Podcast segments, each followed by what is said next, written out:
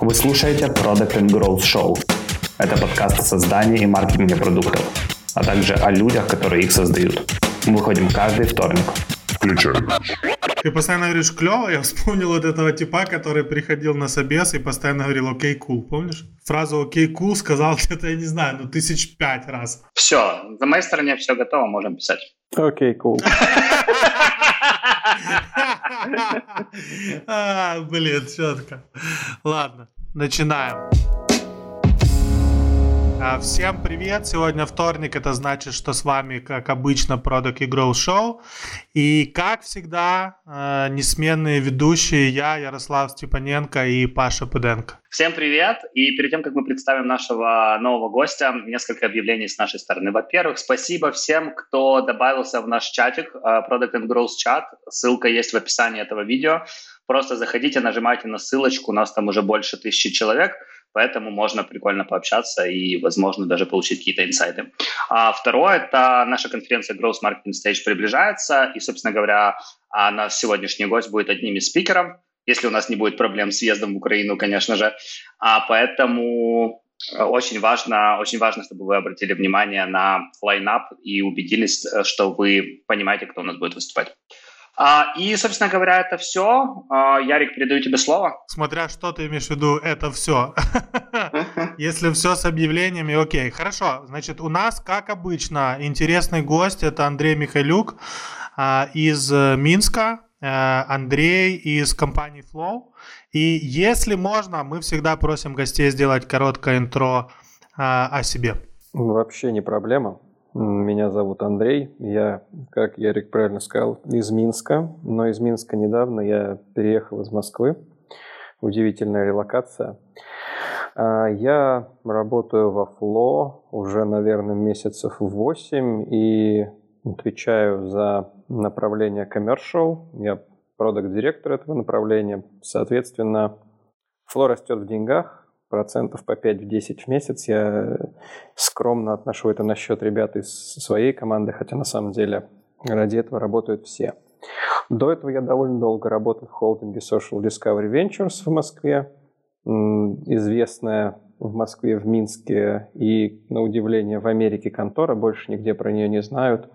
На самом деле большой венчурный фонд, довольно крупный, при этом имеющий in-house интересные проекты. Ну, можно погуглить, почитать про недавние сделки, которые произошли, и теперь э, Social Discovery Ventures во многом контролирует такое нормальное портфолио дейтинговых сайтов, включая флагман dating.com. В общем, пять лет в дейтинге, они были весьма веселые. Сейчас я всегда шучу, что я перешел м, карму немножко свою почистить и позаниматься продуктом, который чуть больше про не знаю, про здоровье, про well-being, про все, что помогает людям, чуть больше, чем дейтинг. Хотя дейтинг тоже неплохо помогает, жаль не всем. Слушай, у нас был коллега на прошлой работе, а, и он тоже из дейтинга, и у него фраза такая иногда проскакивала, типа «отжать у пользователя креду». А, скажи, это тот подход, который ты исповедуешь во Фло, или все-таки ты более гуманно деньги зарабатываешь? Ох, нет. Я на самом деле и в дейтинге-то так не особо пытался сделать. Во фло, наоборот, другая история. Я приверженец подхода, который называется value nurturing. Далеко не все слышали, но мне очень любопытно, особенно приехав в Минск, его тут евангелизировать изо всех сил. То есть я могу сказать, что есть огромное количество контор, и многие из них сосредоточены в Беларуси, так получилось. Я знаю, что в Украине тоже есть, э, условно, которые делают продукты, наверное, хорошие, но формата там рулетка по подписке. Когда есть э, какой-то нормальный, в целом интересный продуктовый функционал, но пользователь не покупает приложение, а подписывается, и в итоге весь э, флоу, вся бизнес-модель строится на том, чтобы пользователь поскорее про это забыл, ну да, как правильно ты сказал, отжать креду, да, а дальше уже э, продолжать чарджить. Value nurturing – это вообще полная противоположность, то есть здесь схема такая – пользователь в момент совершения покупки, если он покупает подписочный продукт, он на самом деле никакой покупки еще не совершил. То есть, по факту, это не как ты пришел там в автосалон, купил машину, и, и все. И дальше автосалону, в принципе, все равно, что у тебя с машиной, но максимум будут э, рады, если ты к ним приедешь ее обслуживать.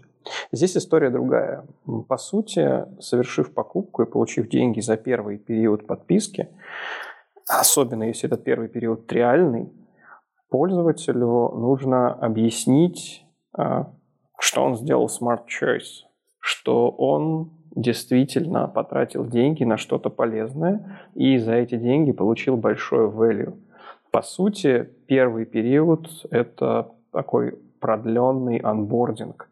То есть value, который ты даешь, нужно, как мы говорим здесь внутри во Flow, занорчерить. То есть сделать так, чтобы пользователь максимально воспользовался всеми функциями, которые включены в платную подписку, понял, что все эти функции нужны, и более того, когда придет период продления, он еще получил пушек или имейл, который рассказал бы ему, как он классно провел последний месяц и почему дальше нужно его продлевать. Я как пример Ultimate Value Nurturing могу м, вспомнить мой самый, мое самое любимое взаимодействие с Apple. Сейчас, мне кажется, они очень выборочно стали это отправлять, но в самом начале, когда только Apple Music запустили, мне через месяц после того, как я на Apple Music подписался, а я сделал это без триала, как дурачок. А вот. Мне Apple Music рассказал, сколько стоила бы вся музыка, которую я послушал за этот месяц, если бы я ее купил на дисках. Это, конечно, дикая манипуляция, но когда я увидел четырехзначную сумму и сравнил ее с тем, что я плачу Apple, я подумал, хм, неплохо. Но вот с тех пор не отписался до сих пор. Ярик, тебе эта идея ничего не напоминает? Ну, напоминает, конечно, да. И мы так делаем в продукте Setup. У нас есть больше 180 апок, и если их все купить, э, то сумма тоже будет четырехзначная, мы тоже это коммуницируем. Ну, окей, супер. Ну, на самом деле, я уверен, что тема с nurturing, она позволит лучше жить даже тем самым рулеткам, про которые я говорил, просто потому что если пользователь осознает, что он, ну, не знаю, хотя бы один раз измерил, вот, то он уже отбил стоимость, и это классно. Купил рулетку, пользуйся. Когда ты говоришь, что ты евангелизируешь value nurturing в Минске, что ты вкладываешь в это? Как это происходит с твоей стороны? Слушай, ну, публично это метапы и всякие штуки, на которых мы общаемся с местными продуктами. И это очень интересно, потому что продуктовый уровень Минска после Москвы немного отличается, но я бы не сказал, что отличается в какую-то отрицательную или положительную сторону. Здесь классные ребята, они все очень сильно продвинуты по теме методик. То есть если москвичи, это в основном такой предпринимательский подход к продукту, то минчане – это люди, которые говорят, окей, есть а, конкретные методики, я вот например, за Job Stories, я буду рубиться по Job Stories и буду делать все исключительно по ним. А, есть те, кто говорит, окей, но вообще на самом деле продукта не бывает без project менеджмента, поэтому, короче, agile, и я вообще за продуктовые спринты, и так далее. Ну, то есть, э, с одной стороны, это, конечно, чуть меньше гибкости, с другой стороны, за счет того, что люди очень плотно сидят на рельсах какой-то методологии, это позволяет через месяцы, наверное, работы на одном месте позволить выстроить процесс и сделать его куда менее хаотичным, чем это обычно получалось на проектах в Москве. Вот. Ну и так получилось, что я очень много людей собеседую, потому что Flow очень быстро растет, вот, э, я продолжаю стафать команду все время, пока я работаю во Flow. Соответственно, большинство людей так или иначе узнает о Value Nurturing на собеседовании со мной. Кстати, мы так начали э, резко и, по-моему, вообще не поговорили о масштабах Flow, потому что э, я расскажу, как я об этом продукте узнал. Я в Минск приехал а, по-моему, в прошлом году на конференцию, это было весной, и встретился с несколькими ребятами из местного продуктового комьюнити. Мне рассказали об апке, которая растет какими-то нереальными темпами и нацелена на то, чтобы, по их словам, компанию быстро вырастить и продать. И мне интересно, а в цифрах фло сейчас это что? И немножко, если ты расскажешь слушателям о том, какую проблему вы решаете, потому что я думаю, не для всех у нас основная аудитория из Украины, не все на самом деле понимают, что вы делаете. Не знаю, я сегодня запускал весеннюю распродажу на андроиде, у меня первая продажа была из Киева, поэтому кажется, что на Украине, а, в Украине Правильно. Вовремя, Вовремя, да. Да, у меня начал дергаться левый глаз. Слушай, ну долгое время э, жизни в Москве она что угодно сделает. Хотя я на самом деле я в Москве родился, но мой дедушка из, из э, Тамашпиля, Поэтому я детство сильно проводил в Украине. Вот, окей. Короче, Flow – это продукт, который начинался как период трекер. Соответственно, очень любопытная ниша, э, известная всем женщинам, которые ведут или не ведут бумажный календарик, или последнее время не совсем бумажный календарик месячных. Но Flow очень быстро проскочил эту стадию, э, потому что мы примерно поняли, и, наверное, первые на рынке поняли, как можно подобный продукт монетизировать. То есть короткий ответ – никак. Период трекер монетизировать очень сложно, если не делать из этого скам-историю, но вокруг период трекера можно построить суперап. То есть э, представь себе, что у тебя есть ситуация, когда есть большое количество пользователей, и они настолько вовлечены, что в среднем там, процентов 60-70 из них раз в месяц обязательно вернется. Вернется, понятно, по естественным причинам, но это очень классно boost ит retention. Соответственно, основываясь на этом, можно строить уже гораздо более долгоиграющий продукт и показывать пользователям чуть больше value и давать пользователям чуть больше value, чем может дать обычный календарик. В общем, мы развивались именно в эту сторону. На данный момент э, во Flo есть большой хаб с видеокурсами, есть э, огромное количество контента, которое пишет наш Medical Board, пишет и ревьюет. Эм, я, чтобы вы понимали, Medical Board — это 40 с копейками врачей, разбросанных по всему миру, в основном Штаты, Европы. Это там уровень такой, э, то есть профессора, либо топовые контрибьюторы каких-то больших э, медицинских комьюнити. Соответственно, помимо всего этого, у нас довольно большое анонимное комьюнити собралось, где женщины обсуждают проблемы, э, девушки помоложе троллят друг друга и обсуждают больше, наверное, личную жизнь. Тем не менее, за счет того, что комьюнити анонимное, получается очень неплохо. И по размеру, если, например, мерить количеством комментариев, то мы крупнее, например, чем Ask Women на Reddit – и это довольно неплохо. Если говорить про продукт целиком, то сейчас а, Flow на первом месте в категории Health and Fitness в Америке. Это в 2019 году самое скачиваемое приложение в этой категории. МАУ у нас сейчас 30 с копейками миллионов, ну и вот сейчас приближаемся к цифре 120 миллионов инсталлов такой вот интересный продукт. Нормальный такой календарик. Ну, начинался, да, как календарик с третьей попытки взлетел.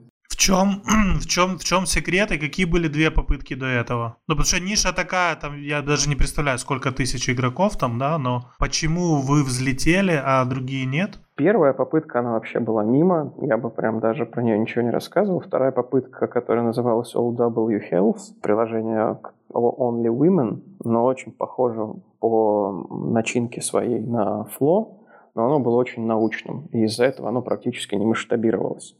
Соответственно, команда, которая на тот момент его делала, это было там раз в 10-15 меньше человек, чем сейчас есть в команде Flow. Очень быстро это поняла, а, подвинула продукт в сторону simplicity, то есть э, очень четкий, очень простой UX, который не грузит, очень понятный контент, э, все очень ярко, э, все очень лаконично и удобно, и за счет этого понеслось. Соответственно, почему удалось выделиться, наверное, среди конкурентов? Ну, по чесноку, большинство приложений для трекинга месячных до этого делали мужчины. И они не особо понимали, что нужно женщинам. В команде Flow очень быстро появились женщины, которые, в свою очередь, смогли помочь и смогли правильно зашейпить тех разработчиков, которые все делали. Ну и, конечно, были попытки сделать Flow чисто женскими командами, но там тоже по каким-то причинам ничего не удалось хорошего. Ну, то есть я имею в виду, что были, были период трекеры, которые делали условно чисто мужики, которые понимали, что о, классная идея, давайте сделаем, но не слушали женщин.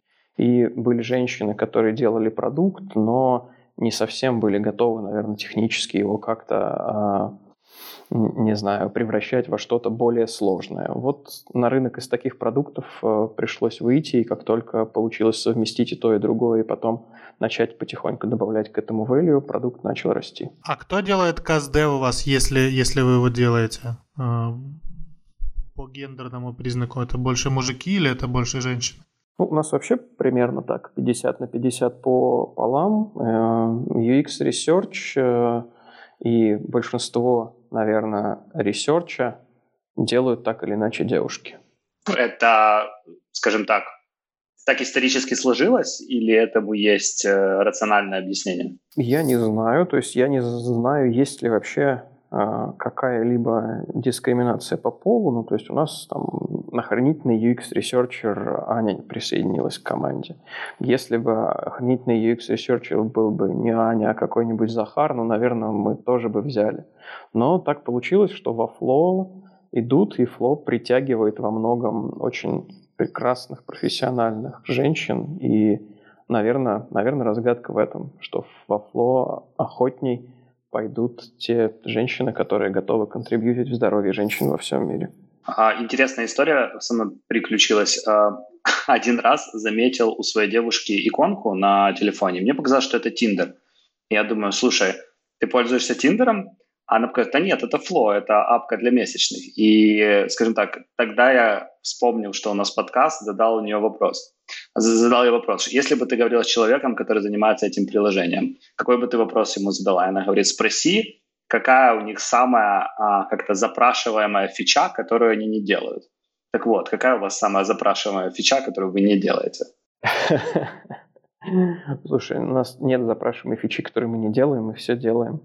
Ну, вот, то есть, э, наверное, какого-то табу, что мы что-то никогда не сделаем, его нет. Я бы сказал, что есть э, фичи, которые мы, наверное, разочек сделали, они не взлетели, и они находятся в состоянии таком передержки, то есть мы их переосмыслим.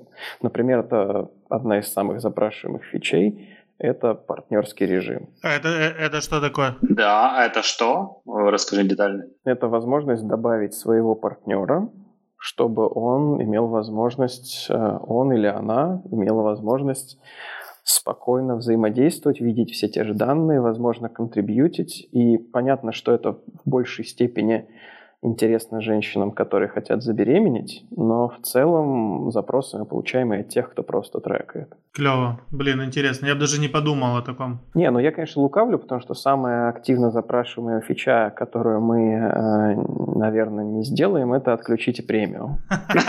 Потому что многих пользователей очень сильно фрустрирует то, что в приложении премиум в принципе есть, хотя мы, во-первых, очень пассивно его предлагаем. То есть, если посмотреть, нам, сравнить нас, не знаю, с кем-то из топа Health and Fitness, типа того же Калма, то мы просто прям, прям очень-очень фришный продукт, в котором нужно постараться, чтобы напороться на промо-экран, который предлагает подписку. Ну и плюс у нас довольно четкая черта проведена внутри.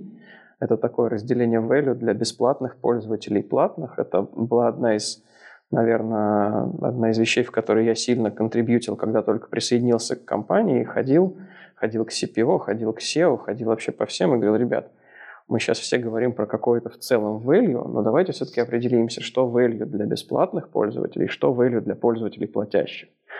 И мы как раз тогда расчертили границу, и ее мы придерживаемся до сих пор.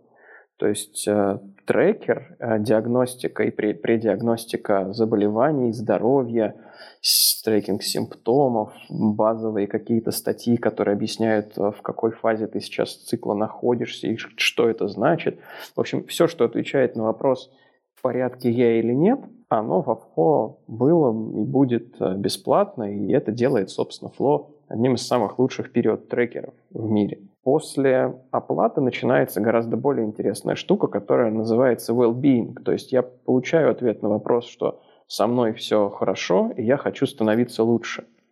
И вот для того, чтобы становиться лучше, мы, соответственно, инкораджим пользователя присоединиться, например, к тем же самым курсам и благодаря ним становиться. Кому-то интересно, например, избавиться от акне, кому-то интересно научиться хорошо, спокойно спать, кто-то хочет э, медитировать. Все это в приложении есть. Э, точно так же, как э, и некоторые ну, удобные штучки, э, встроенные в приложение, но, не знаю, ну то есть условно говоря, ты можешь получить информацию о том, как прошли твои последние несколько циклов в любой момент в приложении. Но если ты хочешь, чтобы красивая PDF улетела на email твоему врачу, то это уже в премиуме. И вот такими маленькими штучками мы тоже обогащаем премиальную подписку, добавляя вот этого luxury feel а. Интересно. И если можешь про воронку свою рассказать, то есть как она у вас вообще выглядит, то есть из а, всего DAO сколько у вас а, людей переходит, то есть в процентах сколько у вас э, переходит на премиум? Ты знаешь, очень сложно говорить про конверсию в общих цифрах, потому что на самом деле у нас внутри много, ну, когда я говорю много, это значит больше 10 больших таких устоявшихся сегментов. То есть если мы возьмем, например, тинейджеров, это девушки там от 13 лет, которые только начинают вообще понимать, что с ними происходит, и у них есть свои ну, совершенно базовые запросы, они в основном связаны там, с общением, с какой-то совершенно лаконичной, но проверенной информацией о том, что с ними происходит, да, то у них э, уровень конверсии в премиальное фло, он достаточно низкий. Я бы сказал, что там, если будет, наверное, пара-тройка процентов, чтобы не ошибиться, это там будет хорошо. С другой стороны, есть э, совершенно понятные заинтересованные сегменты. То есть, например, э, если мы возьмем какой-нибудь сегмент 25 лет и не хочет забеременеть, то есть очень интересная потребность в планировании. Когда ты хочешь поехать в отпуск, например, и точно не хочешь, чтобы отпуск был испорчен. И вот здесь есть э, уже, соответственно, ну, при, приличный приличный boost в конверсии, то есть конверсия уже становится там двузначной. Есть, соответственно, те, кто хочет забеременеть и только начали. Есть те, кто хочет забеременеть, у них давно не получается. То есть все эти сегменты выглядят совершенно по-разному. Поэтому, наверное, какую-то среднюю цифру мы для себя особо и не выводим. А вы э, эти данные по проблемам вы каким-то визардом собираете или откуда вы знаете, с какой проблемой к вам пользователь пришел? То есть в какой сегмент, как вы по сегментам их разбрасываете? На самом деле все это определяется еще на анбординге в самом начале, это не секрет. Если поставить приложение, если начать с ним взаимодействовать, то после страшного экрана, где нужно дать э, консенты на соответствие GDPR и всему остальному, поскольку это medical data, там все очень строго с этим, э, мы спрашиваем в лоб, какая у тебя цель. То есть хочешь ли ты трекать хочешь ли ты забеременеть, или ты, может быть, уже беременный, хочешь вести беременность. И дальше есть анбординг, который там за 5-10 вопросов все это достаточно быстро шейпит. Понятно, интересно. Я сейчас на этом скрине и перешел дальше. Я ничего не понимаю, я просто рандомно все ввожу, но дизайн очень классный. Вот с точки зрения дизайна апка выполнена просто э, обалденно, и сразу рождается вопрос, сколько людей это делает. Как часто вы меняете look and feel приложения и, и почему, и как это происходит? А если говорить про дизайн, то в дизайнерской команде сейчас всего три человека, но три очень неплохих человека. Мы, наверное, вот сейчас в процессе перехода на гайдлайны, которые были созданы около года назад. И сейчас в приложении можно при желании наткнуться на, как на старые, так и на наверное, какие-то новые элементы, потому что перекрашиваем мы потихоньку. Раньше приложение было такое э, бежеватое с зелеными кнопками, сейчас оно чуть ну, все равно бежеватое, конечно, но с кнопками уже розовыми, и немножко поменялись сами по себе элементы. Соответственно, вот процесс перекраски, он идет уже больше года постепенно, потому что мы не хотим пользователям делать неприятно из-за того, что что-то поменялось. Ну и вообще мы как бы за градиентную раскатку, и все, что мы делаем, мы сначала проверяем на очень небольших сегментах, благо МАУ позволяет. Ты отметил, что вы на Flow смотрите больше как на супер app, чем на просто апку, которая решает одну проблему. И когда я слышу супер app, я сразу вспоминаю гигантов типа Grab, GoJack и все вот эти истории азиатские. Точно, точно. А, расскажи, кем вы вдохновляетесь? То есть э, на кого вы смотрите как э, на пример для себя? Может быть, не из этой же ниши, но там из ниши суперэпов или из каких-то других бизнесов? Ты знаешь, сложно вдохновляться, потому что все суперапы, они очень разные. Единственное, что их объединяет, что есть э, синергия достаточно разных сервисов под одним брендом. Я бы посмотрел, ну так, из того, что мы обсуждаем, когда смотрим на то, куда нам двигаться дальше, я бы посмотрел, например, на Uber. Просто потому, что не все считают, что Uber это супер ап, но на самом деле Uber это очень интересный зонтик, в котором взята одна функция, вокруг которой построена ну, просто, не знаю, там, миллион всего. Ну, то есть, если взять Uber, я не знаю, кстати, давайте поиграем в эту веселую игру, а какая функция стержневая, прям центровая у Uber. Из точки А в точку Б доехать, довести, нет? Мне кажется, сохранить, сохранить время. Окей, но на самом деле то, что есть у Uber, это эффективно из точки А в точку Б, то есть вы оба правы. А продоставить, доехать – это уже детали, которые реализуются ну, в разных вертикалях внутри самого Uber. То есть сначала это было, была возможность сделать это за счет простых людей, потом появились профессиональные водители, потом появились э, э, лимузины, вертолеты, доставка еды и так далее. Но все это крутится вокруг одного. То есть сама по себе функция, на которой все это основано, сама по себе бизнес-модель, она не особо менялась. Вот э, мы, наверное, приложение, в котором в центре стоит женское здоровье и его улучшение – core-продуктом а, так или иначе является очень точный период-трекер. Очень, когда я говорю очень точный, понятно, что там эпоха бумажных календариков точно закончилась, и сейчас, наверное, все соревнуются, кто лучше предскажет. А еще интереснее, кто лучше предскажет нерегулярный цикл, потому что женщины, которые например, страдают тем же поликистозом, у которых совершеннейшие проблемы с регулярностью и с предсказаниями, э, если не пользоваться какими-то приложениями, они это достаточно сильно ценят. Интересно. Слушай, SuperApp – это штука, которая конкурирует сразу с большим количеством других штук. Ты сам сказал, что у вас есть э, отдельная медитация, есть другие сервисы, есть контентные продукты внутри Flow.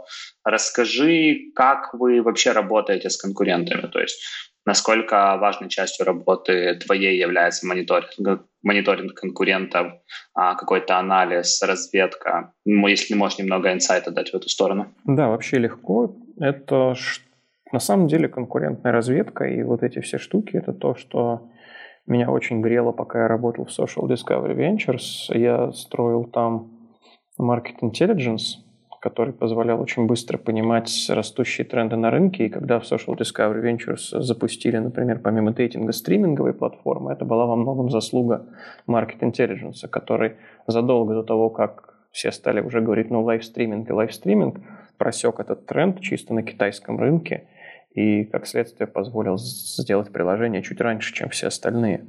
С Flo тоже интересная история. Есть совсем узкая ниша, ниша period tracker ов. И в этой нише мы лидируем, и в основном самая интересная часть конкуренции здесь это top movers ы. То есть это какие-то маленькие стартапы или очень маленькие приложения, которые умудряются довольно быстро взлететь, довольно быстро набрать хорошую аудиторию, хороший оборот. Ну, там 90% э, это скам, то есть э, это попытка просто ну, не знаю, делаешь период трекер, делаешь какие-то обещания, которые не можешь выполнить, типа давайте мы будем сканировать положенный на камеру палец и предсказывать пол ребенка, ну, вот, а потом берешь подписку по 20 долларов в неделю. Ну, то есть неплохой способ, наверное, вырваться в топ App Store, но такой же неплохой способ оттуда вылететь через месяц-два, потому что Apple все-таки бдит. Вот, с Google чуть похуже, но и там такие типично страшные приложения быстро вылетают. Гораздо интереснее смотреть а, на те оставшиеся 10%, которые умудряются расти и закрепиться, потому что это компании, у которых, наверное, есть какая-то интересная бизнес-цель, и которая ее преследует. У нас вот очень интересный конкурент недавнего времени а, был, на котором прям смотрели, это Клю, которые построили все, включая премиальную подписку, вокруг того, что одни женщины помогают другим. То есть на фем-повестке это очень важная тема, и действительно оказалось, что можно вообще не предоставлять пользователю никакого value, но продавать подписку и говорить, э, когда ты покупаешь подписку, ты, по сути, как бы донатишь нам деньги, и на эти деньги мы продолжаем развивать приложение и делать какие-то исследования. Это, ну, такой был интересный, сильный ход и действительно очень интересное наблюдение. А что касается не период трекеров, который, на которых мы тоже смотрим, ты правильно сказал по поводу суперапа. Здесь интересно смотреть по большей части за приложениями, которые, с одной стороны, живут по модели индульгенции. Вот, кстати, про это пару слов, наверное, надо сказать. Вы же, наверное, все покупали э, абонементы в спортзал когда-нибудь, а потом не ходили. О, да. Я, Я чемпион просто, да. Вот, вот, это, вот эту штуку называют научно моделью индульгенции, потому что ты вроде как покупаешь карточку спортклуба, и вроде как ты уже спортсмен, и жир сам уже уходит, а мышцы нарастают, вот, но ходить не надо. И большинство из э, приложений, которые, например, заточены на, ну, не знаю, там, если базово взять что-то простое, связанное с велбингом, типа медитации, ну, типа 90-95% приложений для медитации, они чисто для индульгенции. Я скачал, я могу вот знать, что у меня есть иконка, когда мне понадобится, я буду медитировать. Но на фоне этого выделяются лидеры, которые идут чуть дальше. Возьмем тот же Calm, возьмем тот же Headspace. И всегда очень интересно смотреть за тем, как э, эти пользователи, э, как, как эти компании своих пользователей пестуют, как вот они о них заботятся, как они их поддерживают и как занимаются вот тем самым value nurturing. При этом, кстати, этим ребятам не чужд и довольно жесткий upsell, довольно жесткий cross-sell. И вообще, в принципе, продавать премиум жестко надо учиться прямо, прямо у них – вот. А, то есть в эту, в эту сторону мы смотрим скорее про то, с какими celebrity интереснее делать партнерство, как интереснее пользователю можно что-то предложить и так далее. Там, там есть чем вдохновляться. Ну, я еще персонально очень люблю смотреть на нишу приложений для похудения, где ну, тоже прям иногда такие крупицы золота вымываются из, казалось бы, совершенно ну, про простого user flow, но тем не менее ты видишь, блин, ребята додумались вообще просто такие молодцы, надо и нам попробовать. Слушай, э, если вернуться немножко к медитациям, я вот полностью, наверное, разделяю то, что ты сказал относительно того, насколько жестко они продают. Я сам за Headspace платил достаточно долго, потом э, очень сложно отписывался от них. Я прям помню всю эту последовательность шагов, которые нужно сделать для того, чтобы отписаться. И поэтому мне интересно, имея вот конкуренцию в виде таких гигантов да, по медитации, имея там украинцев из Me, я не знаю, знаком ты с ними или нет. Разумеется. Но тоже достаточно успешные ребята. А как э, все-таки вы дифференцируете свой медитационный продукт э, внутри Flow? Почему, э, скажем так, девушки принимают решение остаться с вами? Потому что это часть большего value или потому что вы что-то уникальное делаете для них в в сфере медитации? Смотри, тут интересно, потому что все, что мы можем сделать уникального, это вещи, которые лежат в родмапе и которые мы, наверное, будем делать в течение ближайших нескольких лет. Пока я бы сказал так. Существует э, one-stop shop. То есть есть место, куда ты и так приходишь, и приходишь за всем. И в этом месте есть инструменты, которые позволяют тебе держать все в одном месте, держать все под контролем, а самое, самое главное, давать, давать тебе достаточно персонализированный опыт.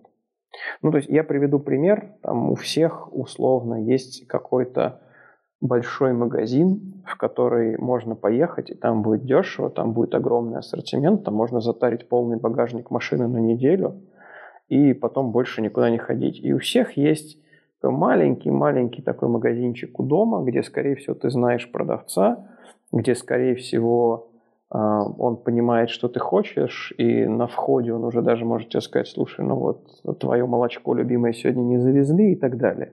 А, я не говорю, что фло на фоне, например, тех же крупников должно выглядеть как маленький магазинчик. Скорее не так. Фло тоже такой себе супермаркет здоровенный.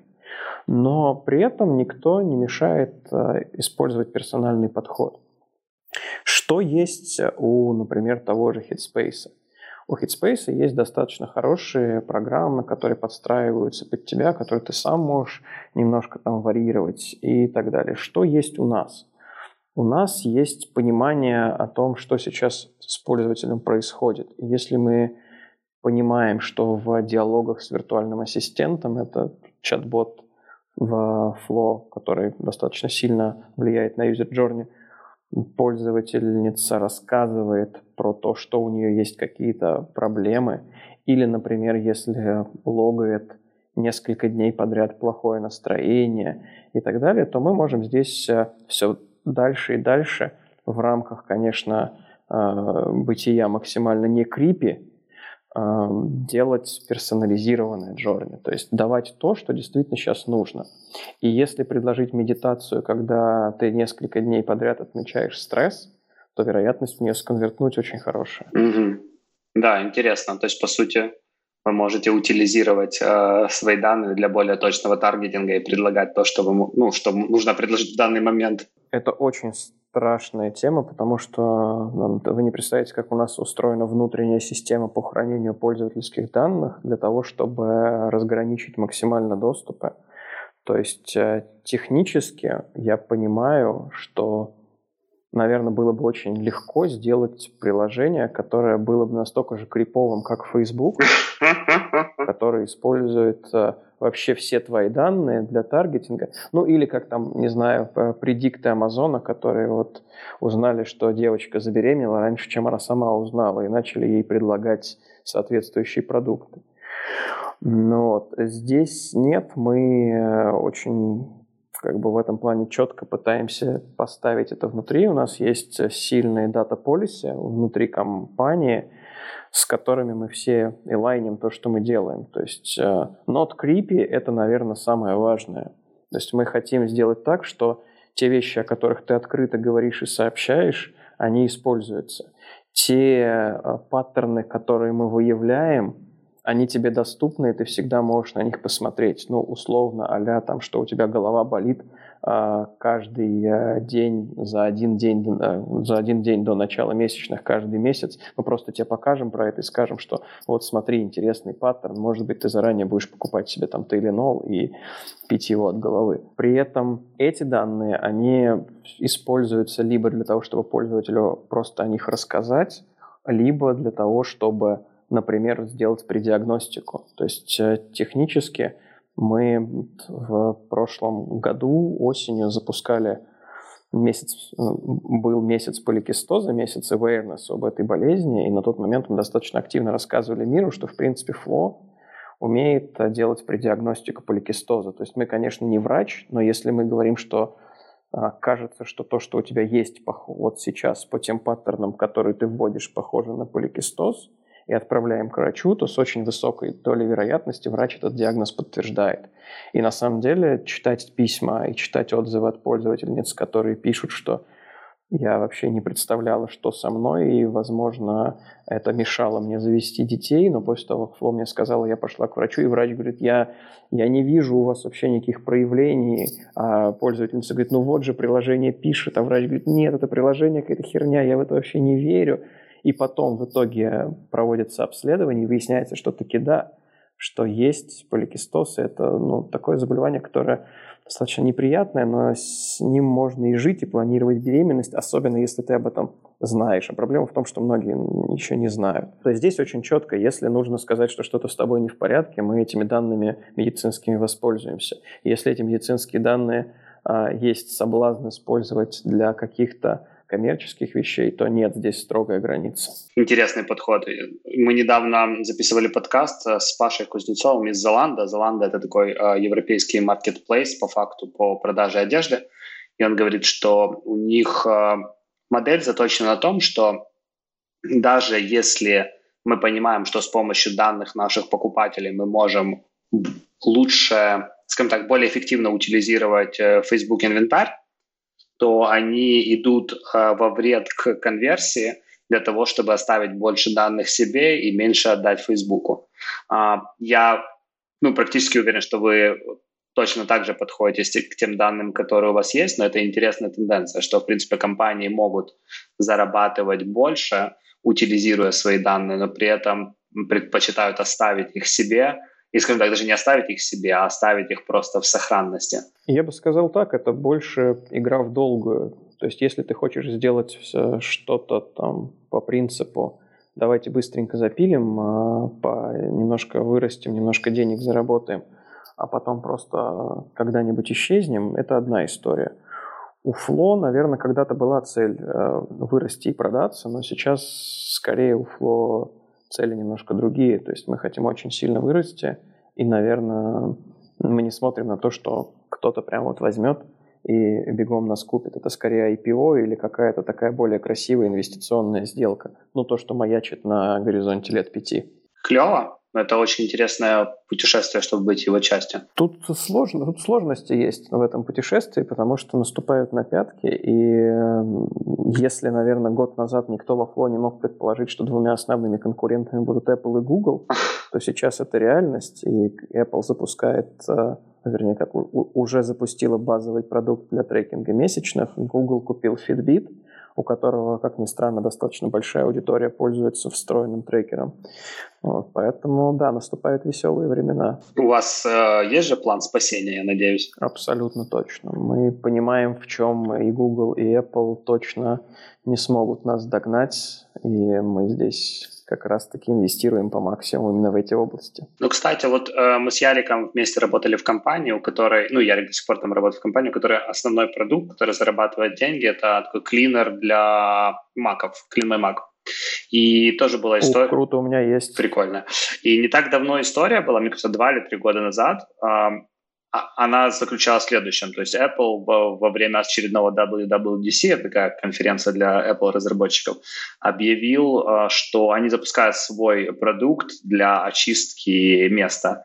И по словам тех, кто работал в компании в это время, все сидели с черными лицами и думали, как же мы будем дальше жить, потому что это, ну, по факту был основной источник дохода. И ничего не произошло. Ну, то есть, э, несмотря на то, что Apple выкатил эту фичу, она действительно что-то там чистит, но CleanMyMac как рос, так и растет. Более того, там в Украине еще есть несколько компаний, которые занимаются такими же продуктами.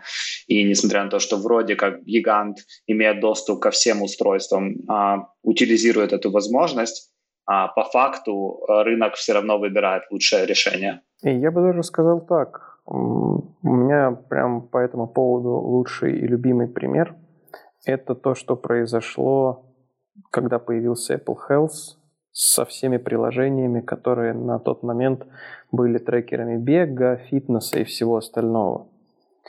Их реально было миллиарды, остался десяток. Но все, кто остался, они так или иначе заняли плотно свою нишу и прекрасно сосуществуют вместе с довольно базовым функционалом Apple. Хотя с учетом Watch, наверное, базовым уже и пловый функционал не назовешь, но тем не менее они имеют очень прочную рыночную позицию. Ну вот у нас, наверное, такое же понимание, и мы, конечно же, следим за тем, как сейчас идет проникновение ИПЛа, и он растет. Он, если смотреть по нашим опросам, то видно, что за последние полгода в два раза увеличилась доля рынка у ипловского встроенного трекера. Но, что приятно, она увеличилась не за счет нас, а за счет конкурентов. И, наверное, это хороший знак, что мы делаем что-то правильное. Ты затронул немного историю с инфлюенсерами в ключе маркетинг intelligence. Расскажи, с кем вы работаете, возможно, какие-то кейсы можешь э, раскрыть. Тут интересно, потому что чисто работать с инфлюенсерами, наверное, не совсем наша история. Я на самом деле у нас в Борде Наталья Водянова, адвайзером, соответственно, она иногда приносит прям потрясающие инсайты.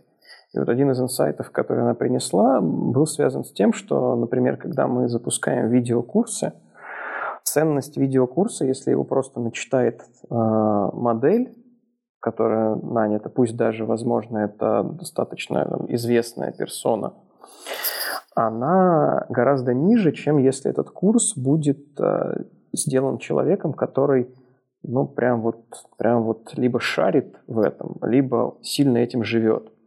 И мы попробовали с видеокурсами, было интересно. Мы, например, запустили курс по empowerment с паралимпийской чемпионкой, с потрясающей совершенно женщиной из Австралии, которая в плавании заняла первое место, получила золотую медаль, и после этого стала мотивационным спикером, стала объяснять другим людям, насколько вообще всего можно добиться, даже если ты рождаешься, например, без руки ниже локтя.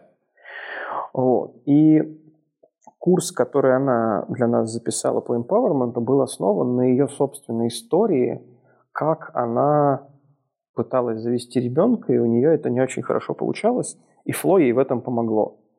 И это просто курс бомбический. Мы сделали его бесплатным, он не включен в премиум, просто потому что достаточно, наверное, поставить флоу, один раз его посмотреть, и ты ну, примерно понимаешь, насколько большую вещь мы, мы здесь делаем. Но и следующий, наверное, из этого исход, он заключается в том, что вся работа, которая у нас идет с внешними людьми, она должна быть так или иначе сопряжена с тем, чем они живут, и это должно быть с нами как-то соосно. То есть есть, конечно, какие-то там гайдлайны, например, для тех же там блогеров или тех же инфлюенсеров, с которыми мы работаем, но они базовые.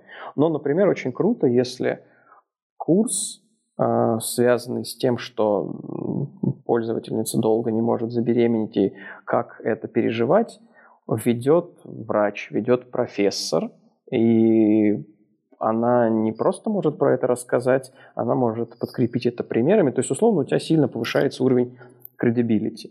Ну и что на самом деле приятно, когда мы начинаем искать, э, например, тех же Инстаграм или ТикТок блогеров, с которыми можно посотрудничать, и очень часто мы получаем ответ, что «О, Фло, да я сама пользуюсь». Это очень круто. То есть дальше только бэкграунд-чек, дальше только понимание, что история, про которую мы говорим, будет в душе и вообще как бы в принципе отзываться у человека, с которым мы сотрудничаем, это обычно приводит к гораздо более хорошему результату, чем просто, не знаю, там, посадить говорящую голову, которая будет что-то делать. Ты так э, достаточно часто затрагиваешь тему курсов и контента, поэтому не могу не спросить, как вообще процесс контент э, построен внутри Flow, потому что, окей, у вас уже есть трафик, у вас есть площадка, а, но если мы говорим о суперэпе, который решает большое количество задач, это подразумевает создание какого-то нереального количества контента. То есть мы уже поговорили о 40 врачах, которые разбросаны по разным локациям. Расскажи, какой вообще контент вы производите, как вы приоритизируете эту историю и как процесс, собственно говоря, происходит. Это in-house production, это нанятые какие-то команды. Как вообще все это сводится? Это in-house, я бы сказал, что людей, которые занимаются контентом в компании достаточно много. Это, наверное, вторая по объему команда после команды разработки.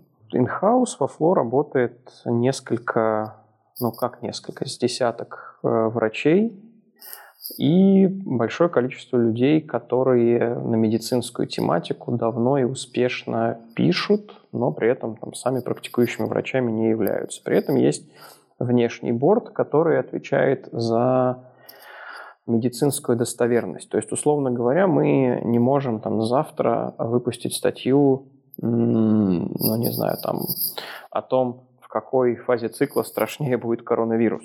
Хотя тех, технически какая простая кликбейтная история, которую можно сделать. Но у нас есть довольно четкие гайдлайны, по которым несколько медиков из борда должны подтвердить, что с точки зрения современной медицины, а мы ориентируемся на видение современной медицины в Штатах и в Европе, и если возникает конфликт, то, наверное, больше на стороне, а, на сторону Штатов мы склонимся.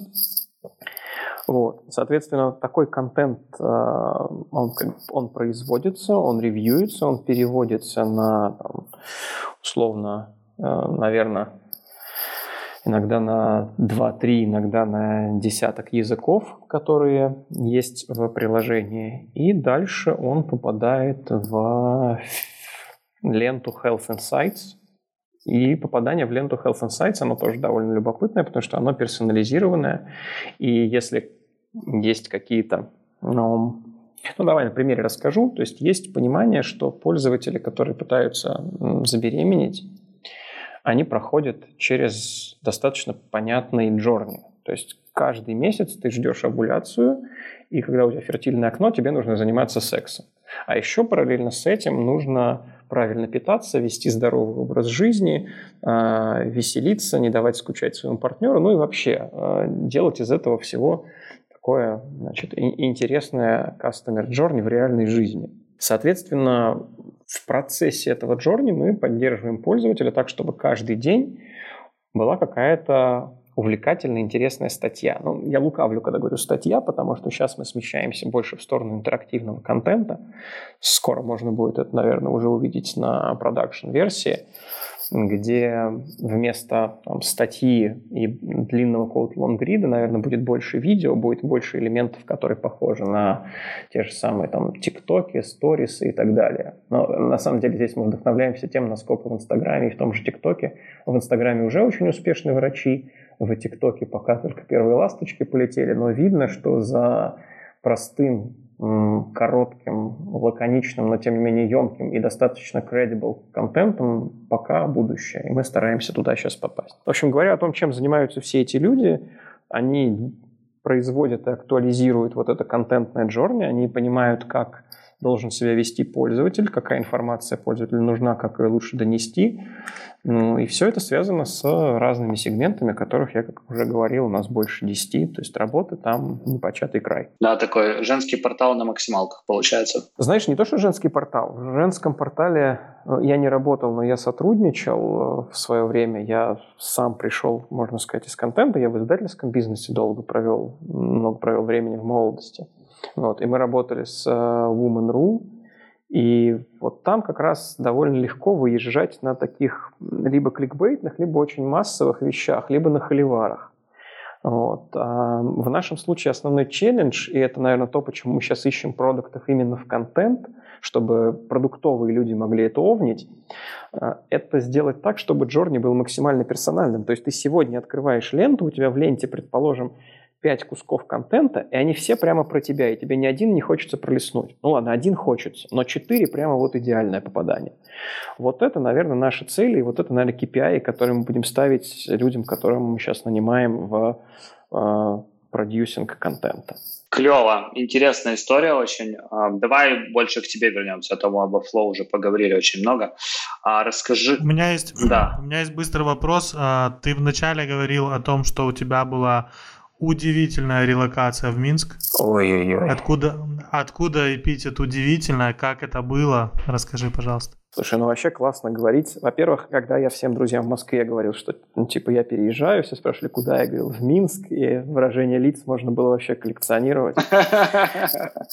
Ну и здесь действительно, особенно, кстати, когда я переехал в Минск, и всем говорил, что я переехал из Москвы, примерно было то же самое. То есть, но если из, из Москвы было просто, ну ты что, как бы все, поехал, вот, то здесь был не мой вопрос, но зачем? Ну, то есть меня все спрашивали, там, не вернулся ли я, то есть не репатриант ли я, не человек, который вырос в Беларуси и потом решил вернуться обратно. Но нет, я на самом деле родился в Москве, прожил там всю жизнь, и дальше, чем за 10 километров за всю жизнь ни разу не переезжал. И тут вдруг вот такое. Но у меня случилось э, любопытное озарение. Оно довольно, довольно грустно началось, на самом деле. А, у меня в прошлом году, в начале года, умер один из лучших друзей, э, достаточно рано, и это все, на всех нас очень сильно повлияло, то есть мы все были очень в таком, ну, не знаю, экзистенциально неприятном состоянии, когда ты понимаешь, сколько тебе лет, чего ты достиг, и насколько, насколько дальше может быть вот, интересно, неинтересно. И меня прям перекрыло, у меня наступил этап осознанности, я нашел в себе любопытное хобби. Я начал переводить комиксы, и это там, тоже был любопытный для меня вызов, потому что я, когда был совсем молодым, я очень хотел стать лингвистом, но вовремя купил компьютер и перестал хотеть. Но позы, позывы остались, хотелось все это делать. В общем, вот на, на этом порыве, на том, что у меня прям вот понеслось творчество, я понял, что то, что ты делаешь, это может быть но не просто приносить тебе деньги и быть чем-то немного интересным, а может реально тебя там супер-супер драйвить. Не то, чтобы моя предыдущая работа меня не драйвила, но у меня была вот эта вот классическая апатия воскресная, когда ты перед понедельником думаешь, что, блин, что-то не очень хочется на работу. Вот. Хорошо, что это было не каждое воскресенье, но тем не менее иногда это накрывало. В общем, и я вот на этом настроении э, ушел из Social Discovery Ventures, хотел немножко поотдыхать, поискать себя – вот. А так вышло, что незадолго до этого я консультировал э, Диму Гурского по поводу ретеншена. Соответственно, как только я освободился, ко мне при прилетели э, ребята из ФЛО и сказали, а не хочешь ли ты попробовать? и что-то я так подумал, посмотрел на продукт и понял, что надо. Но это больше про принятие решения. Самое сложное было, конечно, да, придумать, как релацироваться. И это, наверное, вот очень тяжело. То есть, условно говоря, когда ты вырос. Так, а слушай, а, а что придумывать? У вас же, мне кажется, это вообще как... Э, там даже нет контроля, по-моему, когда ты из Москвы прилетаешь в Минск. Мне кажется, что для людей, которые живут в России, это как будто в соседний город переехать. Э, это да, но я не знаю, вот э, мне сложно, но представь, что тебе сейчас из Киева нужно уехать в Чернигов. Ну, хорошо. Вот. И, и, и, вот. и задай себе вопрос. То есть вот, вот сравни Киев с Черниговым, при, при, прикинь, где жить там тебе ок, где жить тебе не ок. То есть там, не знаю, я про Чернигов говорю просто потому, что там Костя из Сент-Палс э, мне знаком достаточно хорошо и давно. Я при, понимаю, как они там делают градообразующие айтишное предприятие. Но с другой стороны, ты понимаешь, что, условно говоря, жизнь в городе, который существенно меньше, она другая. То есть я на самом деле понял не спустя месяц-два после того, как переехал, в чем подвох. То есть ощущение, что ты продолжаешь жить как будто в Москве, но только тебе нельзя выезжать за пределы своего района. То есть у тебя, у, у, тебя, у, тебя есть, у тебя есть нормальная в целом какая-то культурная жизнь. Ну, то есть более-менее есть там кинотеатр, даже есть, наверное, какой-то музей. Ну, так себе музей, без Ван Гога, но есть. А у тебя есть, наверное, куда сходить там покушать, у тебя есть что, что выпить, где погулять и так далее. Но если тебе хочется чего-то такого вот э, получше, то в Москве ты садишься на такси на метро и едешь в центр. А в Минске ты садишься на самолет и летишь в Москву. вся, разница. Класс. Ну не, ну конечно, я утрирую, что в Москву, из Минска весело и в Варшаву, и в Вильнюс. Все близко, все удобно. Но вот это вот ощущение, оно как бы не покидает. Все есть. И, действительно, Минск прям на моих глазах растет. Я до этого ездил сюда достаточно часто, потому что у меня команда разработки здесь была. И вот я прям, прям видел, как девелопится город, я видел, как там те по разным оценкам, там от 80 до 100 тысяч айтишников создают спрос на хороший сервис, создают спрос на инфраструктуру и так далее. То есть, э, в принципе, в принципе, я думал, что я буду в Москву возвращаться за какими-то такими развлекательными делами гораздо чаще, но оказалось, что нет. Ну, можно еще в Киев летать, тут тоже как бы неплохо час лететь. Кстати, а, история... Это если пустят. Ну да, да, да, но мы сделаем все, чтобы тебя пустили. А. Я очень скучаю по Киеву, на самом деле. Я последний раз 10 лет назад там был. Великолепный город. О, ну я думаю, ты очень удивишься, когда вернешься, потому что мое личное впечатление, что тут много чего поменялось. Супер. А на самом деле мы когда в Минск... Ну, я, у меня друзья в Минске, и мы когда так э, приехали с Яриком на конференцию несколько лет назад, были очень удивлены вообще IT-тусовкой, и мы даже в этом году планируем нашу первую конференцию там провести в мае. А если все получится, к моменту, как этот подкаст выйдет, уже мы и конференцию анонсируем. Но, не знаю, у меня в Минске всегда ощущение, будто я по городу в домашних тапочках хожу. Знаешь, вот типа, типа куда бы ты ни пошел, ты везде дома. И это как-то и на людях э, видно, и на сервисе отражается. Мне кажется, самые вообще вежливые официанты там, ну, и люди из сферы обслуживания, которых я видел, они в Минске. Ох, ты не представляешь, что тут было в девятом-десятом году.